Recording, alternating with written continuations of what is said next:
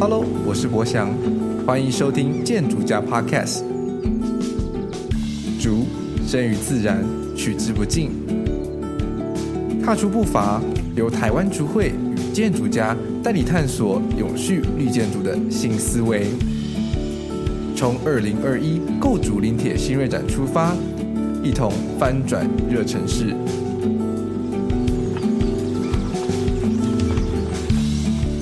欢迎再次收听建筑家 Podcast，我是祥仔。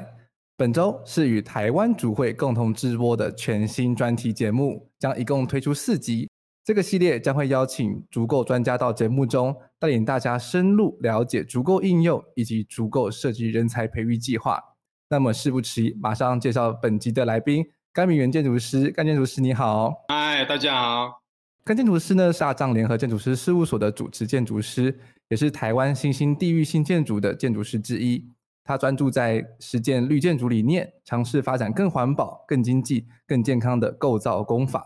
那甘建筑师同时也是社团法人台湾竹会的理事长。我相信很多听众可能是第一次听到台湾竹会这个组织，能不能请建筑师跟大家稍微简介一下？是，呃，台湾竹会的成立的一个缘起是。其实我们早在二零一二年，在台湾呢，我们有一群人去到比利时参加世界竹论坛。那在那一次竹论坛里面呢，才发现，哇，那那个全世界对竹子的关注超乎我们的想象。在那论坛里面也看到，就是个竹子应用在各样的领域里面的一个趋势。对，那回来台湾以后就觉得说，那对于这个竹子的一个愿景跟发展呢，怎么样再进一步能够集结大家力量来推动？所以就后来在一四年啊、呃，应该在一一三年的年底啊，就就开始筹备，一四年就正式成立，陆续在推动这个跟竹相关的产业的的事物了。是，那相信大家可能不知道，就是其实台湾跟竹子的连接其实是非常非常深厚的。是我不知道大家对于竹子的印象是什么？就对我自己而言呢、啊，就是有点像小时候回老家的时候，好像比较常看到，但是比如说老家的客厅啊，就会放竹椅啊。或是跟朋友之间就会玩竹枪之类的，所以可是好像用竹子去建构一个人可以进去的空间就比较少见。那有点好奇是，诶，甘建筑师跟竹子是什么样的契机？因为我知道大藏联合其实在早期主要是用木头嘛，从木头变成竹子。是我们跟竹子结缘的这个契机，最早其实是在两千年我们去汉诺威看世博会的时候啊，那时候刚好在那个板茂的那个日本馆。旁边排队排了好久好久，那隔壁那个哥伦比亚馆的的那个呃 coordinator 策展人啊，他就就就跟我们招呼说，哎，这里我们这里不用排，欢迎来这边参观。发现说，哦，是这种非常巨大足够的建筑。我们看了以后也觉得，说哇，台湾这么多竹子，怎么没有人去把它盖成建筑物这样？那呃，我觉得很有兴趣。不过那时候因为人在在宜兰啊，所以回来以后也只是种下个种子啊。没有刻意再去呃特别去想它这件事。那后来是因为我们在零八年的时候，整个事务所迁到云林。那云林其实就在这个竹山旁边，竹产业的聚落就集中在竹山的附近，跟这个竹子相关的材料啊、啊加工啊、制造啊、工艺啊各种相关的那个资源就汇集在附近。所以我们呃当然就是会以地域的思考来看待构筑的整个供应链。那所以就开始，差不多也在呃一一年的时候就开始对呃这个竹子的关注，运用在这个构造的可能性啊，就开始做做一些研究。是了解，对。那其实像落地上，大家应该就有发现说，其实台湾的竹产业其实相对起来是一个比较传统产业。那从事者大概都是比较稍早的一些工艺匠师。那现在看到的话，主要都是运用在一些竹工艺品上面，比如说像竹篮啊，或者是他们这些竹的编织物。反而用在实体建筑上面，可能就是比较少见，或者主要是作为是一个临时用的一些公共设施这样子，或者一些凉亭之类的。那也因为干建筑师跟李立绿植建筑师的努力下，台湾竹会呢就推展了为期三年的竹构设计人才的培育计划。那今年是第一年，那也是想要把这种就是大家可能比较运用在工艺产品上面的这技术展现在，诶，人可以进去的尺度的话，会有什么样的一种不一样的展现，然后跟一种全新的空间体验。那其实大家都知道说，哎，在这样子的后疫情时代，大家都觉得说，好像就是开始想要去追求一些更自然啊、更绿建筑之类的这种感觉。那竹构造对于台湾的建筑发展有什么样的价值？是，如果现在正在这个疫情的当下，其实大家都承受呃非常多的那个压力，在这个疫情紧张的时候，那其实远在这个疫情开始之前，更早以前呢，我们就已经在思考这个作为一个建筑专业者啊，对环境的影响啊。那呃，其实我从学校刚毕业的时候，很多机会是用到台湾快木，是那那时候台湾快木还是台快还是很普遍，那就蛮自然的。那后来块木变少了以后，没有再砍伐，那越来越少以后。就开始用进口材，那用的越快，或者是呃现在用的比较多，呃之前用的比较多的是加拿大块木，对，后来再进一步才知道说，哦，这些桧木其实只有在环太平洋带才有，其实是非常珍珍贵的资源，而且我们现在台湾进口的那木材里面。绝大多数有很很高的比例呢，其实都还是在从非洲或者是从东南亚这些雨林国家来进口。我们喜欢木头，其实这个背后呢，常常都是以牺牲别人的环境作为代价。知道这个现实以后，才发现说，哎，其实，在台湾就竹子这么多啊。那我们以前很快的时间里面，几十年年这这十年的时间里面，就把这个千百年以来生长的桧木就就几乎都把它用光了。面对这样的一个当下，其实去看待这个竹子，就发现说它有另外一种意义。就它虽然一般人对它印象不是很耐久的材料，可是它长得非常快。那怎么样能够巧妙运用竹子啊？用一个正确的态度、方法、技术啊，去用那竹子，应该是我们这一代人的一个呃挑战。是，其实刚刚建筑师就提到一个非常重要的重点，就是木材的话，就是动辄起来就是它二三十年才有办法长成是一个可以使用的材料，但是竹子它其实只要四年的时间就可以成材，可以使用，而且相对起来后续的处理上也比较简单。那建筑师能不能跟我们分享一下，就是在竹子上面的一些构筑方法？像您您就好像有提到说，像是有些干式的构造。然后可以用预制的方式去制造出这样子的竹构。是，竹子虽然长得非常快哦，呃，可是它相对于木材来讲，它是一个比较难驾驭的材料。那木材如果可能四五十年长到够大的断面的时候，你可以透过制裁的方式去呃裁切出你所要的尺寸。那竹子呃，其实三个月里面就已经决定它的最后高度跟直径跟它的那个尺寸啊，所以它。在使用上有呃相当的一个挑战，就是怎么克服那个呃自然度，就是它相当自然的材料，啊、呃、厚薄不一啊，大、形状不一，大小不一，呃几乎没有一个地方是一样的材料。那、怎么样能够那个呃就是适当运用它？那必须要充分的对这材料有充分的了解，知它的知道它的性质，怎么样让它可以更持久，然后发挥它的弹性度。那让它在结构上可以得以发挥，啊，这就是竹构跟木构哈，很大的一个不一样的地方。特别是在这个当下啊，就是说，呃，其实现在最近的这个银建的这个市场，大家都发现说，其实是一个就是慢慢转向从这个过去都是在现场施作的这种湿式的这种钢筋混凝土的工法，随着这个工班的短缺，慢慢它会转成一个预组装的方式为主。那当然，大宗的还是钢构为主。可是，在这个期间呢，我们觉得，呃，这个不管是木构跟竹构都有机会可以找到一片天来发展。所以，这个呃，其实这个这样的一个契机呢，就是钢筋混凝土的这个这个物价呃行情高涨以后，也等于也带出了这个木构跟竹构的机会。我们应该充分的利用这个预组装的这样的一个概念呢，如何把这些材料，不管竹子或木头都可以。加以运用，那到了现场就可以快速的那个把它组装起来，对，那减少这个也是一个很重要的一个因素，可以减少整个造价的一个呃方法。是，那如果大家还记得，在二零一三年的时候，其实大当联合建筑师事务所就用足够的材料去，云林的农博会有创造出了非常多栋令人印象非常深刻的作品。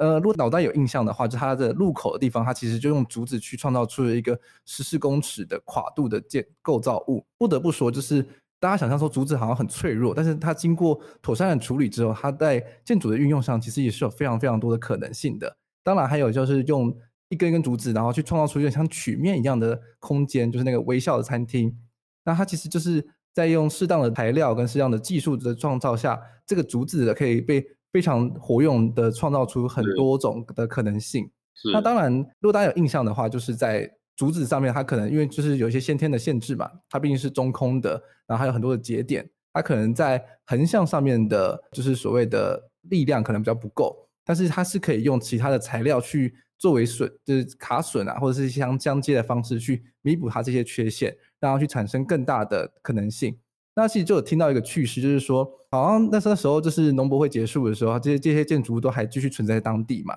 那有一次台风来的时候呢，就是建筑师您就很紧张，然后怕说，哎，会不会就是那个足够倒了这样子？就发现说，那个台风过后去看的时候，反而是刚构造的建筑物倒了，足够的建筑物站立的好好的。是啊，但呃，其实大家对竹子的信心呃普遍还是不够。那因为一三年有这样的博览会的机会呢，当然就是在那个。博览会场地里面去，呃，大量尽可能的尝试的不同的构造的方式啊，比如说那个餐厅，有个我家餐厅，我们就是利用竹子拉力特别好的特性，来做出一个呃以拉力为主的特来表现的这个的屋顶的构造，就是大大小小有不同的那个呃尝试。对，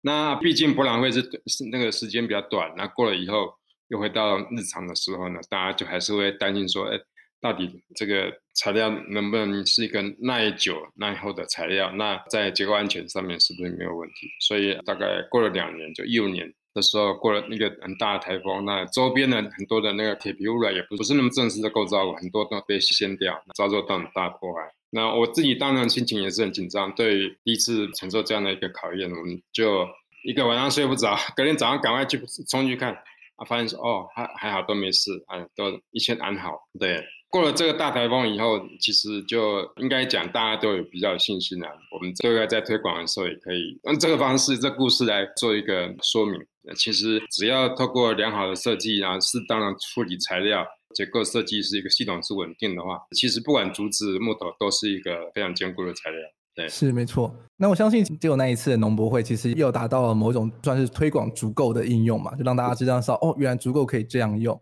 而且它的不管是稳定度啦，或者是它的美观度，其实都是非常非常高的。那我有点好奇，就是台湾竹会在后续几年是如何继续推广足够的应用的？是那嗯，其实台湾竹会也常一直持续保持跟世界竹会的一个联系了。后来慢慢就是感受到，其实如果有能主办论坛的机会的话，我们也其实蛮愿意去尝试去把台湾的一些在竹子产业各方面的努力跟世界做分享。所以，我们一方面，呃，透过筹备主论坛的机会呢，就是能够来做这个推展。一方面就是加紧准备我们自己的那个实力，就是在呃各种不同的机会场合，就是能够尽量去去尝试。那后来农博会结束以后呢，我们就回到比较日常的想法，就是怎么样做出一个比较更容易组装、更能快速可以把它建构起来，然后更产品化的那个构筑方式。所以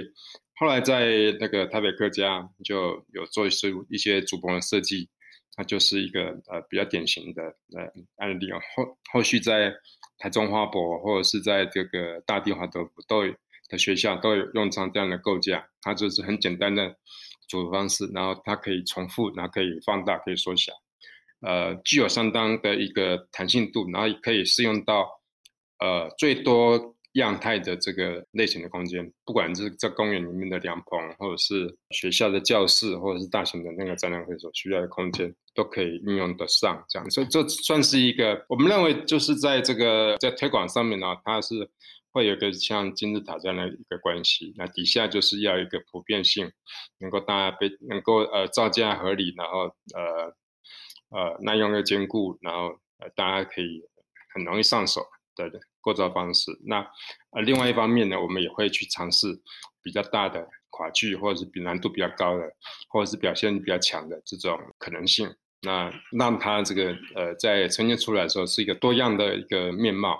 可以呈现出来。是。那其实我们刚刚在节目一开始有提到说，其实，在竹产业这边，不管是做工艺也好，或者做竹子的一些建筑物也好，其实人才上面是比较欠缺的。就很多都是一些老师傅才有这些技艺，就是知道说如何去处理竹子啦，让它变成是可以用的建材，或者是说它怎么弯啊，或者在怎么样的去做一些后期的制作。那也我相信，它这也是这次为什么竹会想要去大力的推广这次的活动，然后去培育一些新的足够的人才。那我有点好奇，是说就是业界对于这样子的足够人才的培育计划是有什么样的回应？是，那其实，在台湾足以前做这个的工厂啊，主管错的那个传统已经断代了数十年，大概四五十年。所以我们在发展足够的时候，其实就是要得重新再一步一步啊，一步。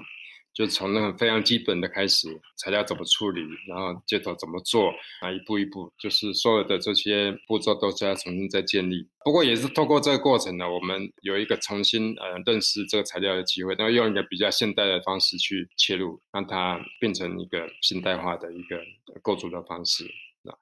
那这整个过程当中呢，其实最难的还是在呃前面先是设计阶段，你要有那个需求产出，那后段的这个施工的部分才有办法跟上。所以呢，在这整个供应链的那个这个面向上面呢，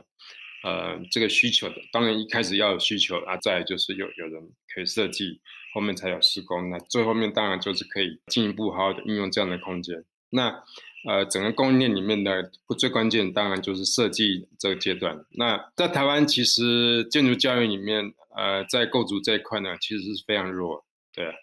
大家都习惯用这种。其实建筑系学生非常少机会能够接触到真实的材料，那构筑的那个概念是非常弱的。所以，如果不从这边扎根呢，其实是要推展，那能够从我们自己的设计，然后进一步推展，说大家一起设计啊，这样的一个。方向的话，其实会碰到很大困难，所以两方面同时下手，就是一方面就是从学校的部分呢，能够希望带出这样的机会跟课程啊，让他们有机会可以来学学习这样的材料，带出学生的热情。哎，第二方面呢，就是专业者这部分也是需要来号召对于构筑呢这个主题有兴趣的专业者来一起参与，所以呃，特别的重点就是在。学校的扎根，然后第二个就是像这个专业界能够进一步推广，然后把我们呃这几年建立起来的一些对于呃这个足够的一些点点滴滴的的话，那就把它推广出去。是没错。那我相信，就像刚刚建筑师有提到，就是扎根然后培育是非常重要的。就不管是对于就是现在建筑新鲜人也好，或是对于就是已经是专业在职业的人士，但是是要学习一个新的材料。其实真的不是一个很容易的事情诶，尤其竹子，它又不像是混凝土啦，或者钢构，是可能在学校里面就大概或多或少都有学习到一些基础，然后它的整个就是 database 是比较足够的。所以好奇是说，就就是竹会有举办了什么样的活动，让这些足够的新鲜人可以快速的上手？是，那所以我们呃，其实，在三月份的时候，我们就在我们呃斗六的那个我们自己的竹工坊。就开了两天的课程，让让各校的那个同学就一起来来这边上课。那其实我们是从最简单的，就是你有竹子，你有绳子，你就可以开始开始做，就是用最少的工具呢去熟悉这个材料。啊，透过这些学习绑扎，然后学习用简单的锯子这些工具呢，去完成一些构组的那个练习。然后我们呃也把我们竹山。几个比较熟悉的那个做工艺方面的那个老师呢，请来，就是在有限的时间里面给大家最多的那个呃学习。那我们后来最最后课程快结束的时候，花一个小时时间呢，做出一张竹制的座椅啊，非常有趣的就是短时间内呢，各组都要分工合作，很快速的能够把他们学到的技巧啊，应用在这个他们的设计上面啊，算是一个还不错的一个 ending。是。那对于专业者而言的话，要如何去让他们比较熟悉，就是结，因为对他们的期待就越高嘛，希望说他们可能用他们的自己的经验，然后加上这些新的材料，可以去创造出一些更崭新的，不管结构也好，或者是一些形态。那足够这边是怎么跟这些建，就是建筑专业者去对话，去激发出更多的火花？是我们也是通过这个参访活动的安排啊，就是从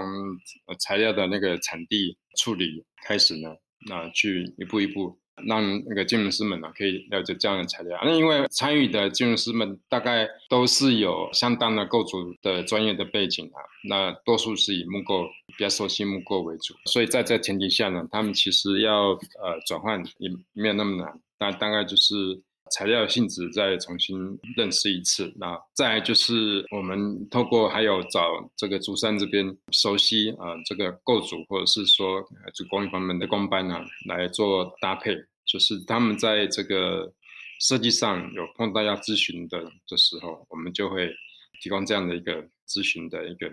甚至顾问团的名单呢，让他们可以跟他们做对接这样子。是，那我记在从主会这边的我一些新闻媒体有看到说，就是除了刚刚的参访活动之外，也借由反复的就像是工作坊一样的讨论，就是算是去修改这些建筑师提出来的作品。那我们在往后的接下来两集节目呢，也分别会邀请到学生组还有呃社会组的策展人来到我们节目中去跟大家更进一步的分享这些学生还有这些专业人士在接触到足够的时候有什么样有趣的故事，还有他们作品的背后的故事。那回到台湾竹会这边，他们其实就是也是希望说，借由今天的活动，可以让这个竹产业跟竹子的文化呢，可以达到传承、创新和行销的三大目标。那我有点好奇，就是，诶，理事长，就是传承，刚刚我们大家都有听到了，那创新的话，我相信也是借由这些设计师的新鲜的脑袋去做出一些新的可能性。那可是要怎么去行销这个部分呢？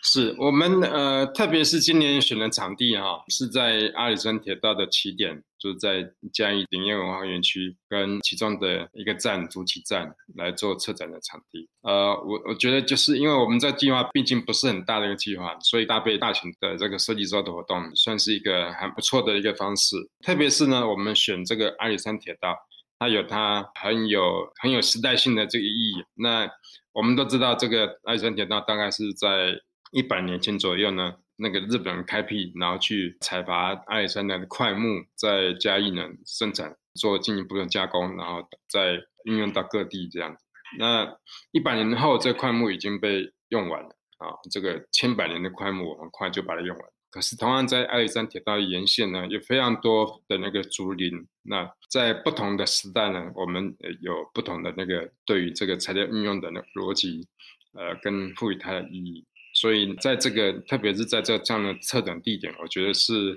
很有意思啊。就是说，去思考人跟环境的互动的关系，去呈现这个呃竹子在当前台湾社会的现代性。是。那我们也希望说，可以从同时去发挥，就是竹子永续的层面跟文化层面，让这个竹子的构造在未来有更多的可能性跟更多的应用。那其实我也非常好奇，就是说，哎，看到东南亚有很多就是已经是用竹子去建构出的，不管是住宅也好，跟学校也好。就是他们的创作已经有非常大的能量。那台湾这边为什么好像在这方面就是可能是卡在法规吗？还是卡在什么部分，没办法达到跟这些东南亚国家一样的创作能量？它有几个点呢？比如说在印尼的巴厘岛，或者是在泰国的清迈，其实它当地的这个他们的用竹子的工艺传统都还在。它有点像是一个嫁接的过程啊，就是说欧美品牌的经营概念嫁接在这个当地的这个工艺传统上面。这长出一个崭新的一个果实，这是有它的一个条件，就是它其实运用的这个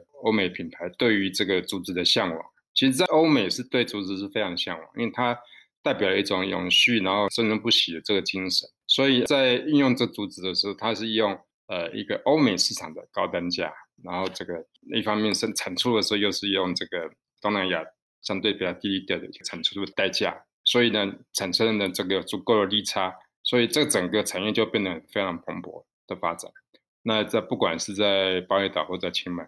都有这样的一个效果。那反观台湾的话，是就是经济发展也比较快，比较早。那这个过去传统早就断掉了。现实条件就是我们没有那个嫁接的现象，就 没有这个欧美的这个品牌市场的操作概念跟那个在地的那个结合这样的一个现象。各方面的成本都比较高。台湾又是一个多灾害的地方。就台风、地震又特别多，你如果在巴厘岛也没有台风，也没地震，更没有蚊子，这些都有利于它的发展。哈，那这是不一样的点呐、那在台湾，大家都对于这个安全啊，对耐候都特别的那个讲究，都是要去跟这个钢构啊、瓦阿西来做这个比对，所以这个在台湾的这个发展格外的那个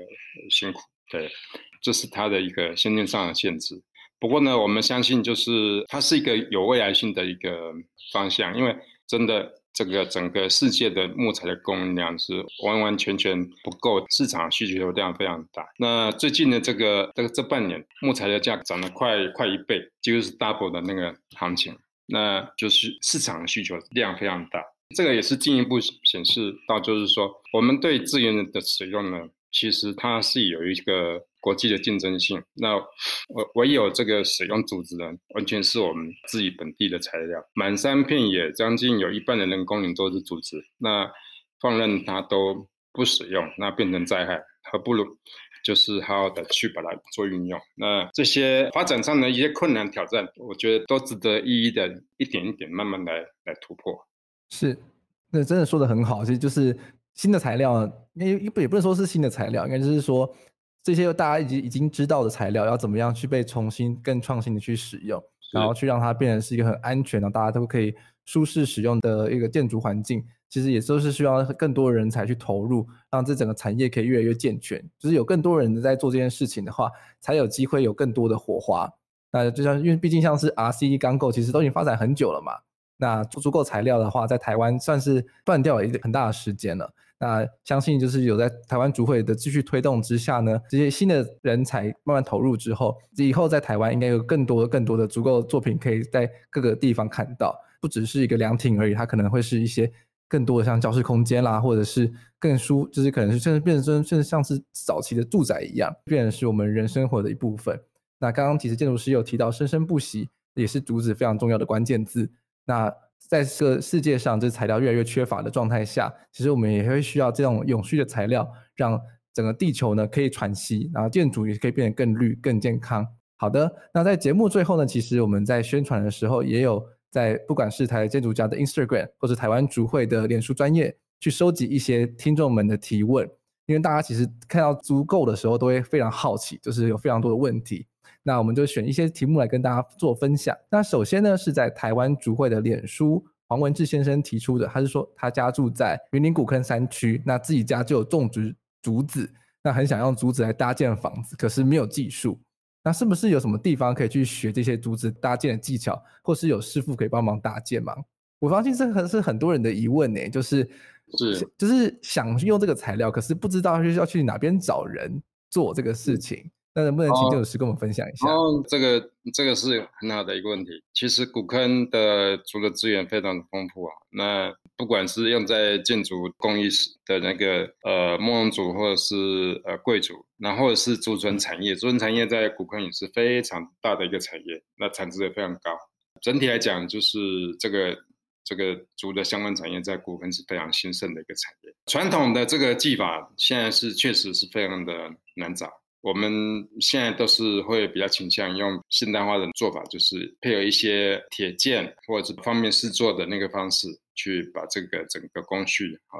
呃，制作的流程变得比较简单。所以他如果是呃，我们这位朋友都真的有兴趣的话，就可以，其实蛮近的，我们就在斗六的糖厂，斗六糖厂里面，我们有个蛮大的一个。一个基地的这个做竹竹子的竹构方面的那个竹工坊，欢迎他来来这个糖厂来走一走，那看看这个我们在做的事情，应该就可以有得到一些启发。是，那这边也要帮那个台湾竹会推广一下他们的官方网站，它其实一点进去了之后，就是在不管是你是用 Google 或者 Safari，就只要去搜寻台湾竹会，点入他们的官方网站后，就可以找到有个找工厂或者找职人。相信应该也可以找到你会需要的一些，不管是门路也好，或者是一些技术人员。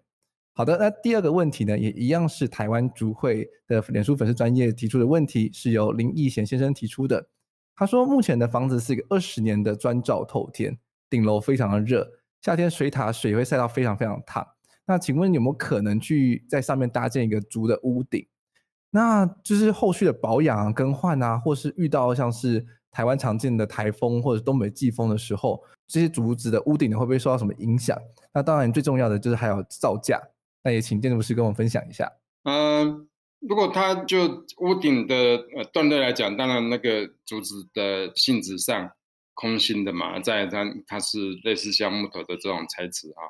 它对于热的那个阻绝能力当然是非常好。那一方面它又是运用在屋顶上。那只要这个屋顶的这个呃最后的这个屋面啊，能够用更耐久的材料，比如说金属的这个浪板啊，来把它做最后的那个屋面的保护的话，其实呃呃竹子应用在屋顶上是一个非常好的一个位置，因为它不容易被风吹雨淋，应该讲说是它不像那个柱子啊，它就是容易被呃风吹雨淋，它的那个持久性会更高。竹子的运用在这个构造上面的话，它其实是比较费工啊，确实是比较费工。那如果单就造价来讲的话，是会比一般的这个铁皮屋还贵一些。不过就是说，不要只是从一个 building 的那个这种非常直截了当的性价比来看，我们把它看成是一个建筑的一部分。它是 architecture，它是一个是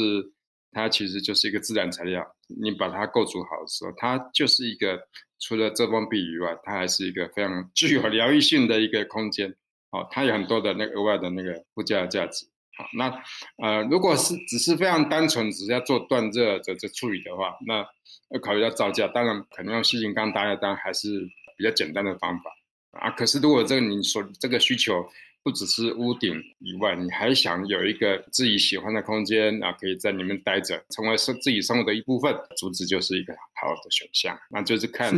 它的这个真正的需求啊，它有涵盖到哪些的面向，那来。做最后的那个呃判准，这样是，我觉得建筑师讲的很好哎，其实就是台湾的屋顶啊，很多时候都会变成是一个就是大家不喜欢上去的地方，因为一方面是没有遮蔽嘛，二方面是台湾夏天的时候真的很热，没有遮蔽物的时候，其实在屋顶上就是像是一个烤干人的地方，就大部分的时候呢，就是顶多就拿来晒衣服啊，或者种种植物啊，其实它就不会是一个人常住的空间。但是如果借由竹子足够去搭建一个非常舒适的空间的话，其实这个屋顶就变得有很多的可能性了耶。就它可能会变成是一个大家可以一起休闲聊天的地方啦，或者一起上去品茶的地方啊。如果你刚好有一个很好的 view 的话，那反而会是一个就是大家可能比客厅还要更常去驻足的地方。好的，那第三个问题的话是从建筑家 Instagram 这边收集来的，是宝继轩小姐提出的。她说：“竹构呢，是不是有机会像木构一样成为一种自建的选项？跟木构相比的话，竹构又有什么样的构筑上的限制？”嗯、呃，竹构作为一个住宅就是家屋的这个选项，四百年前就开始了。是 那个荷兰人在记录平埔人的的那个住居的时候，就发现说平埔人其实都都是用竹子来盖房子，竹子加上土，竹子跟土是绝配的。到了现代，我们还我们也是觉得这样子，这两个材料搭配在非常好搭配。那调湿或者是保护竹子，对土跟竹子都一直都是好朋友。那我们在古坑这边也有呃朋友的房子，它就是呃墙壁是用土土墙把它盖起来，然后屋顶就是用呃竹子或者一部分竹子一部分木头把它盖起来的一个家屋，它是纯然的这个自然建筑了。更有趣的是，它是。自己盖的，就是它不是发包给建筑师或者是营造厂来盖，它就是自己盖，一个真男人哈哈所做的事情，哈哈自己呃盖了一栋家屋起来，在一块那个呃农地上面，啊、这，就是是真的很厉害耶，对对对，就是呃算是个传奇的，非常有趣的传奇，就在其实也就就在古坑这这附近而已。是，那跟木构材相比的话，其实竹构有什么样的限制？它就是在，比如说你如果要求到要围风的外墙的时候，就是因为它是圆的嘛，圆的形状比较不容易做这个围风的动作，所以呃，要不然就是要学传统工法变出加泥的方式，要不然就是这个竹子的构造跟外这个墙壁呢是脱开的，有点像是这个帷幕的系统的做法。那我们呃有盖了一个在台中乌日的一个华德福学校。它就采用的后者，就是将竹构跟这个外墙脱开，那就是成为一个帷幕墙的类似帷幕墙，不代表是玻璃墙啊，它就是说它是脱离主结构的这个呃外墙系统。我们也也是用了不少的土，然后一些一些木头来把这个外墙做起来。原来是这样。好的，那下一个问题的话，其实我也是大家一直提到，就是足够有没有办法去应对台风或者是地震？哦，是是，这个我刚才有有讲过。其实台风、地震那就是一个天然的考验嘛，大自然的考验。那我们一般正面上讲就是水平力了哈。我们除了呃垂直载重，就我们那个呃就自己建筑物的重量跟这个人的活动的重量以外，还有水平力，就是台风跟地震的考验。那其实是只要结构系统好的话，不管是什么材料，传统的像阿西或者是钢构，嗯，那进一步就是呃木构或竹构，都可以达到这样的一个功能上的需求，就是做法不同而已。对，是。那另外一个问题的话，就是说，诶，竹构造它的生命周期大概是多久？竹构那就是呃跟你这个做法有有很大关系。那也有看过，我们就在乡下的那个房子，他们这个地工啊处。也是有将近上百年的那个历史，啊，就是时间非常久远，都可以跟屋主都他们都可以考据到它的上面好几代的先辈就已经把它盖起来了。那维护得宜的话，其实是可以非常耐久。当然，我们自己我们自己设计的这个主构建筑师还没办法去证明它可以耐多久。不过我们基本基本上都有一个目标值了，至少也是要三十五年、四十年呃这样的一个目标。因为我们也有帮学校嘛哈，在就是刚才讲过，在台中的一个华德福学校，那学校盖下去就是很大的投资嘛，七八千万，是这个这样投资。怎么可能就是过了五年它就坏掉了？那这个是没有人可以接受的事情。所以我们有个目标，至少是三十五年、四十年这个目标。那呃，整个就一个理性的这个成本分摊来讲，就可以被接受了。是谈到生命周期这部分，就不得不跟大家分享一下，就是不管是建筑物啊，或是构造物也好，其实都有一个重点，就是要保养、要养护。其实你如果有持续的在帮他做一些保养养护的话，它其实都可以用的非常非常的久。那其实刚刚甘建筑师就不断的提到，是他们在华德福大地实验教育学校的案子。其实前阵子就有看到他们在分享说，他们学生啊跟老师一起就是拿的那些防水漆吧。然后去在那个构造物上面去帮它做一些维护处理，这些有这些小动作呢，就可以不断的去把这个构造物或结构物的使用的时间跟生命周期拉得越来越长，是，然后它就会变成是一个大家非常喜欢的空间，因为它因为自己有去参与了嘛，所以它跟这个东西跟这个构造物的连接就越来越多，会觉得说，哎，自己也有出到一份心力。是，好的，那最后呢，我相信应该是一个建筑系学生提出来的，或者他很喜欢这种建构的类型。他是在 Instagram 上，问题是由 Love 提出的问题。他说，制作足够建筑的时候会不会有回弹的问题？那他他问这问题，可能是因为他自己在做一些竹子的模型的时候，可能被弹到吧？啊，好，那能不能跟请建筑师分享一下？我们最近也有个一个案子哦，也是在一个台南长隆大学的一个集会空间。我们是我们设计，然后那个屋顶的整个主构造也是我们来施工。那因为它有应用到这个弧形的呃弯曲，就是竹子要弯曲。我后来我们现在才发现说，哦，这个竹子弯曲是整个个施作流程里面最最不容易的一项。对，因为竹子的纤维其实它的强度很高，就是单纯纸比拉力的话，几乎是钢材的七成。是非常非常高的那个拉力，那个它是单向纤维，拉力跟压力啊都非常的好。我们要把竹子烤完，要花非常多的力气，要要把它要做个模子啊，呃，用这个呃型钢做个模子，然后呢用呃火用用这个喷枪呃快速的均匀的加热啊，这个呃伸手的话，可能一天下来做不到几只，而且很多都是失败的。那如果是功夫比较好的老老师傅才有办法真正去把这个竹子烤好，然后教育好。那不会回弹，那不会回弹的一个重点呢，就是在我们整个竹子充分加热，然后弯曲以后，把它卸下来以后呢，还要把它定型，就是还需要有个架子啊上，把这些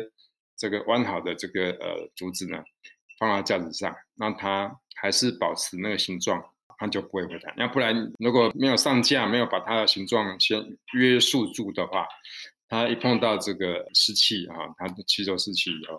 它就会会会再弹回去，所以呢，结论就是竹子其实不那么容易驾驭，哈哈。不过就在驾在这个驾驭跟不驾驭之间呢、啊，就取得一个平衡点了。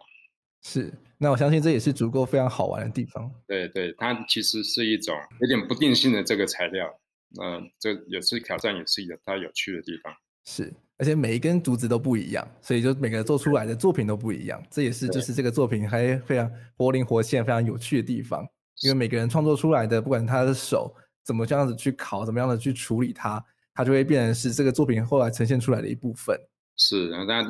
处处都在挑战你的那个意志力跟你的那个技巧。哈哈。没错，那我也相信你这竹会也会非常欢迎，就是各路人马，只要对竹子有兴趣的话，都可以跟台湾竹会联络，去进一步的去加入他们这个人才的培育的计划。是，好的，在节目的最后，我们要再次的推广二零二一构筑林铁新锐展。那今年呢是在林务局的协助之下，在阿里山的林业铁路沿线车站作为基地，那总共会邀请六组建筑师团队跟六组学校团队，预计会创造出十二件足够作品。那相关的资讯呢，都会公布在台湾竹会的脸书专业建筑家 Podcast 的 Instagram 上面，也会协助做宣传。那相关的资讯连接都可以在我们本集节目的节目资讯栏中找到。那也希望到时候呢，就疫情已经平复了，让大家可以好好的去阿里山山上踏青，去看这些美好的作品。是，那呃，足够的空间是一个非常疗愈的空间。那过了这个疫情的这个呃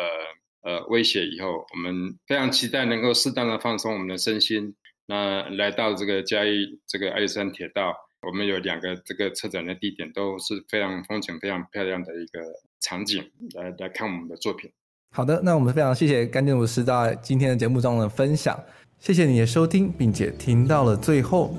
下一集与台湾竹会共同制播的二零二一构筑林铁新锐展专题 Podcast 将会邀请到方克洲老师来到我们节目中。方老师将会跟我们分享台湾竹会跟诚毅文旅跨界合作的小故事，而竹这种传统材料又可以掀起什么样的工艺复古美学呢？这么精彩的内容，那我们就敬请期待这期节目在九月二十号播出喽。好的，那我们今天节目就到此告一段落，我们下周一见，拜拜。